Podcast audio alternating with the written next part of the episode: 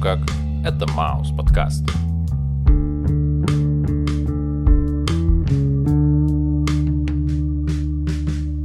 Привет, чувак. Йоу. Как твои дела? Неплохо. Что у тебя было сегодня? А, выходной. А что будет завтра? Не выходной. Это завидная регулярность. И я не сказал бы, что это плохо, потому что плохо — это группа, которую мы сегодня будем разбирать, а именно альбом Культура доминирования. Слушай, ну как тебе эта группа, расскажи. Честно говоря, скажу так, это не моя музыка. Ну, знаешь, как в целях ознакомиться, окей, ничего так. А буду ли я слушать? Ну, по крайней мере, песни из этого альбома мне не очень понравились, за исключением последнего трека, но об этом, я думаю, еще успеем поговорить. Таким образом, мы продолжаем наш разговор про четыре группы из э, Сибири. И in the bass in running, running and running, running and running, running in.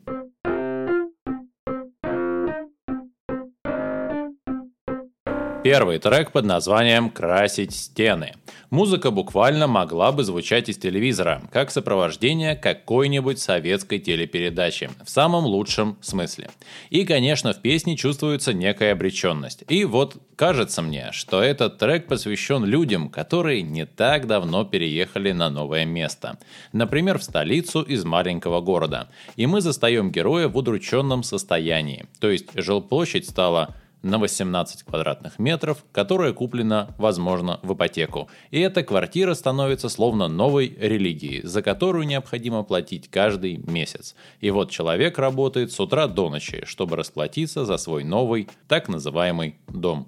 А картины с лицами людей, видимо, нужны, чтобы не забывать в суматошной жизни близких и родных. Супер удручающий трек о том, как э, человек меняет простору и э, размеренный быт для того, чтобы переехать в город побольше, условно скажем, наверное, какая-то столица, в надежде, что там будет все намного лучше, но лучше не становится. Появляется небольшая комнатушка, за которую нужно вносить ежемесячный платеж, и работа, которую ты не факт, что любишь, Э, чтобы зарабатывать деньги.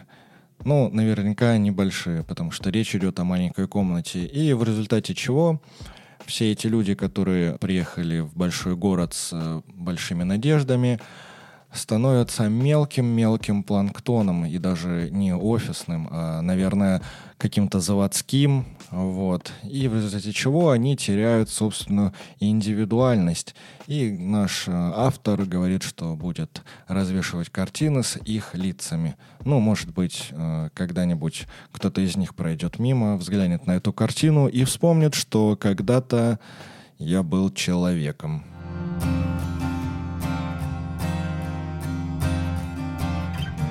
Трек номер два называется «Бриллианты не навсегда». Ну, тут я, честно говоря, теряюсь в догадках, о чем данная песня. А. Это песня «Ответ группе Viagra». Лучшие друзья девушки – это бриллианты, а группа «Плохо» отвечает бриллианты не навсегда. Ну, а что же тогда навсегда? Э, ребята тоже умалчивают. Единственное ощущение, которое остается после прослушивания песни... Я знаю, что навсегда группа Viagra. Но у меня почему-то единственное ощущение после прослушивания — это ощущение того, что главный герой что-то не успел. Что он не успел, непонятно. Ну, знаешь, опять же, если будем рассуждать масштабно, то не только бриллианты не навсегда. Все не навсегда. Жизнь не навсегда. Любовь не навсегда. А, да вообще, существование нашей Вселенной, оно тоже не навсегда. Мне кажется, то, что это история про друга, что не успел на поезд. И вынужден теперь навсегда остаться в промышленном городе. И, возможно, это банальное «не успел» разрушило многие мечты. Не только его, но и женщины, например, с которой он должен был уехать. Одно я понял точно. Бриллианты не навсегда. И иногда бриллиант может превратиться в черный графит от карандаша. Ну, если нагреть.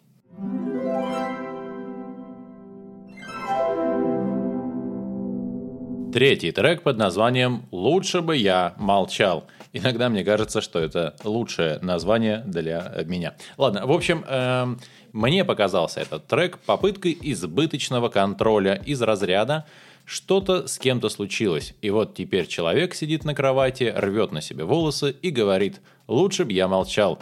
Я это слышу как гимн гиперконтроля. Возможно, я и не прав.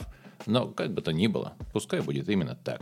Единственное, что приходит на ум, старая поговорка. Молчание – золото. И наш герой, видимо, не знал о ней, и когда его просили говорить, он говорил, что привело к последствиям. Каким? Непонятно. Ну, скорее всего, негативным, потому что раз за разом он повторяет «лучше бы я молчал».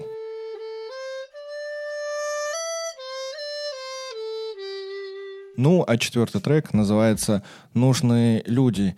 И ух ты ж, ё-моё, ты проговорил про тотальный контроль, и как раз-таки эта песня про этот самый тотальный контроль.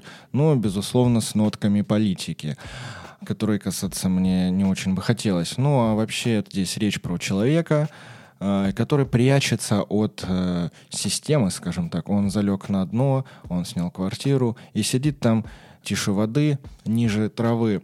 Но, как мы знаем, что это не поможет. Существуют нужные люди, которые найдут его даже там, где ему и не снилось. В тексте рассказывается про человека, загнанного в угол. Часы стоят, время идет быстрее. Это явно большое количество волнения и адреналина, когда время ощущается как будто быстро идущее. Мне видится это как испуганный человек, то есть как жертва, нежели чем напряженный хищник. В сериале «17 мгновений весны» был такой персонаж, как профессор Плейшнер. И вот сцены, которые с ним происходили в Швейцарии, почему-то во мне вызывают такие же щемящие сердце чувства, как и эта песня.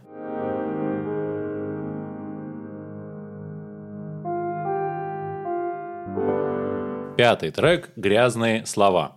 По звуку это очень похоже на демку, и это грязное звучание очень привлекает так как буквально создает ощущение диалога между слушателем и исполнителями. С глобальной точки зрения создается ощущение рассуждения о городе, и если уточнить, то можно сказать, что это обращение к самому городу, где много обмана, фальши, зависти и злости, и где сталкиваются пороки с политическими идеями. А человек в этой системе всего лишь пешка, что невольно подчиняется громким лозунгам в виде реклам, а моргание стробоскопов воспринимает скорее как применение гипнотических практик. Ну, а лично я вообще не понял, что это за грязные слова такие, как говорится, не вкурил. Я только понял, что слово, оно как оружие, и можно убить. И считаю, что неважно, грязное это слово или чистое. Любым словом можно убить. Даже таким словом, как огурец, например. По-моему, в фильме «Убить Билла» была история про то, что некий киллер мог убить салфеткой. Да-да-да, я что-то такое помню. А еще я вынес для себя урок. Нет, просто если на этой салфетке будет написано огурец, то, в принципе, я понимаю, о чем ты говоришь. На многих салфетках э, написано огурец. Но не все салфетки убивают.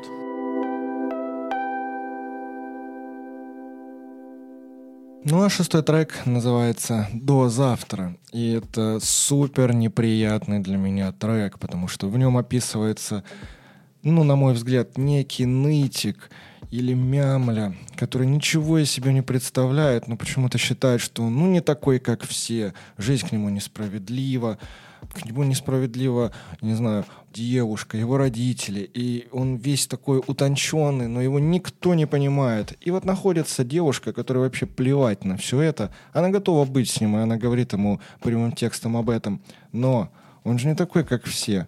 Нет, чтобы взять свое счастье э, в обе руки и бежать куда подальше. Нет.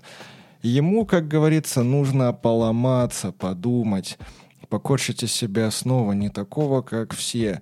И вот когда он додумался э, до того, чтобы принять это, она взяла и ушла, потому что она банально устала ждать. И, честно говоря, мне его не жаль. Не до конца согласен с тобой, так как мне показался этот трек очень трогательным и добрым, особенно его синтезаторное начало. А романтическая песня, видимо, про отношения людей, которые словно не могут договориться о каком-то вопросе, и их встречи заканчиваются расставанием. До завтра. Интересно, они смогут когда-нибудь договориться, или они так и будут откладывать этот разговор на потом?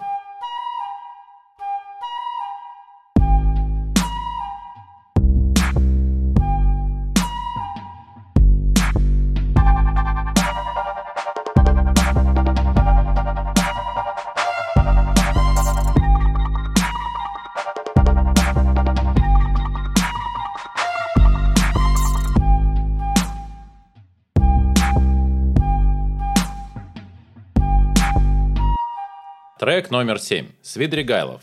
Это фамилия одного из персонажей у Достоевского в романе «Преступление и наказание».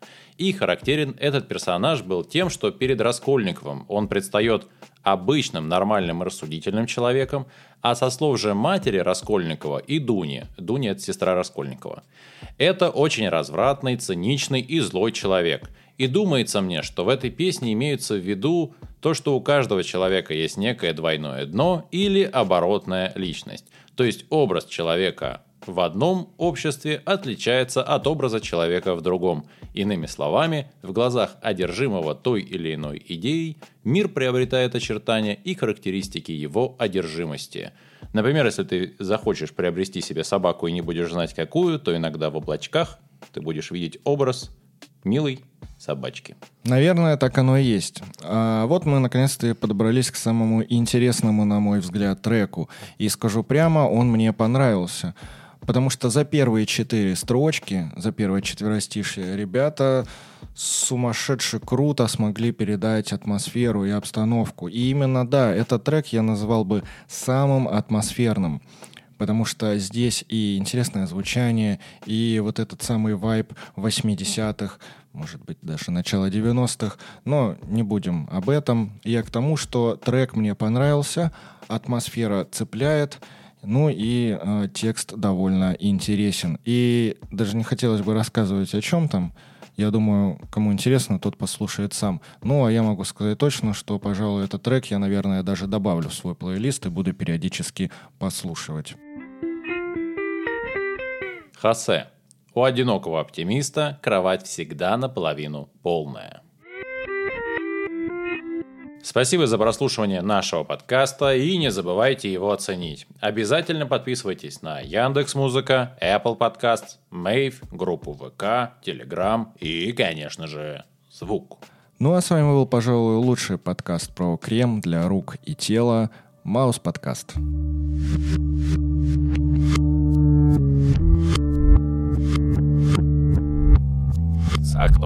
Āmete, kā košķi.